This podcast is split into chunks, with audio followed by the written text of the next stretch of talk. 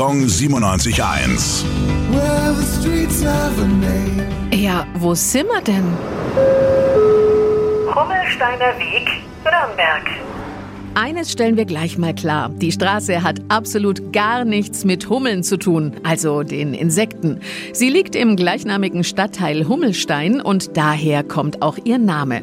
Hummelstein war ursprünglich ein kleines Dörfchen, das nur aus wenigen Häusern bestand. Hier errichtete der Jurist Nikolaus Hummel sein Schlösschen Hummelstein. Es wurde mehrfach umgebaut und wechselte häufig den Besitzer. 1925 wurde es dann an die Stadt Nürnberg verkauft. Umgeben ist der Bau von viel Grün, dem Hummelsteiner Park. Das Schlösschen befindet sich heute im Privatbesitz und ist nicht zugänglich. Der größte Teil des Parks ist dagegen öffentlich. Gong 97.1. Well,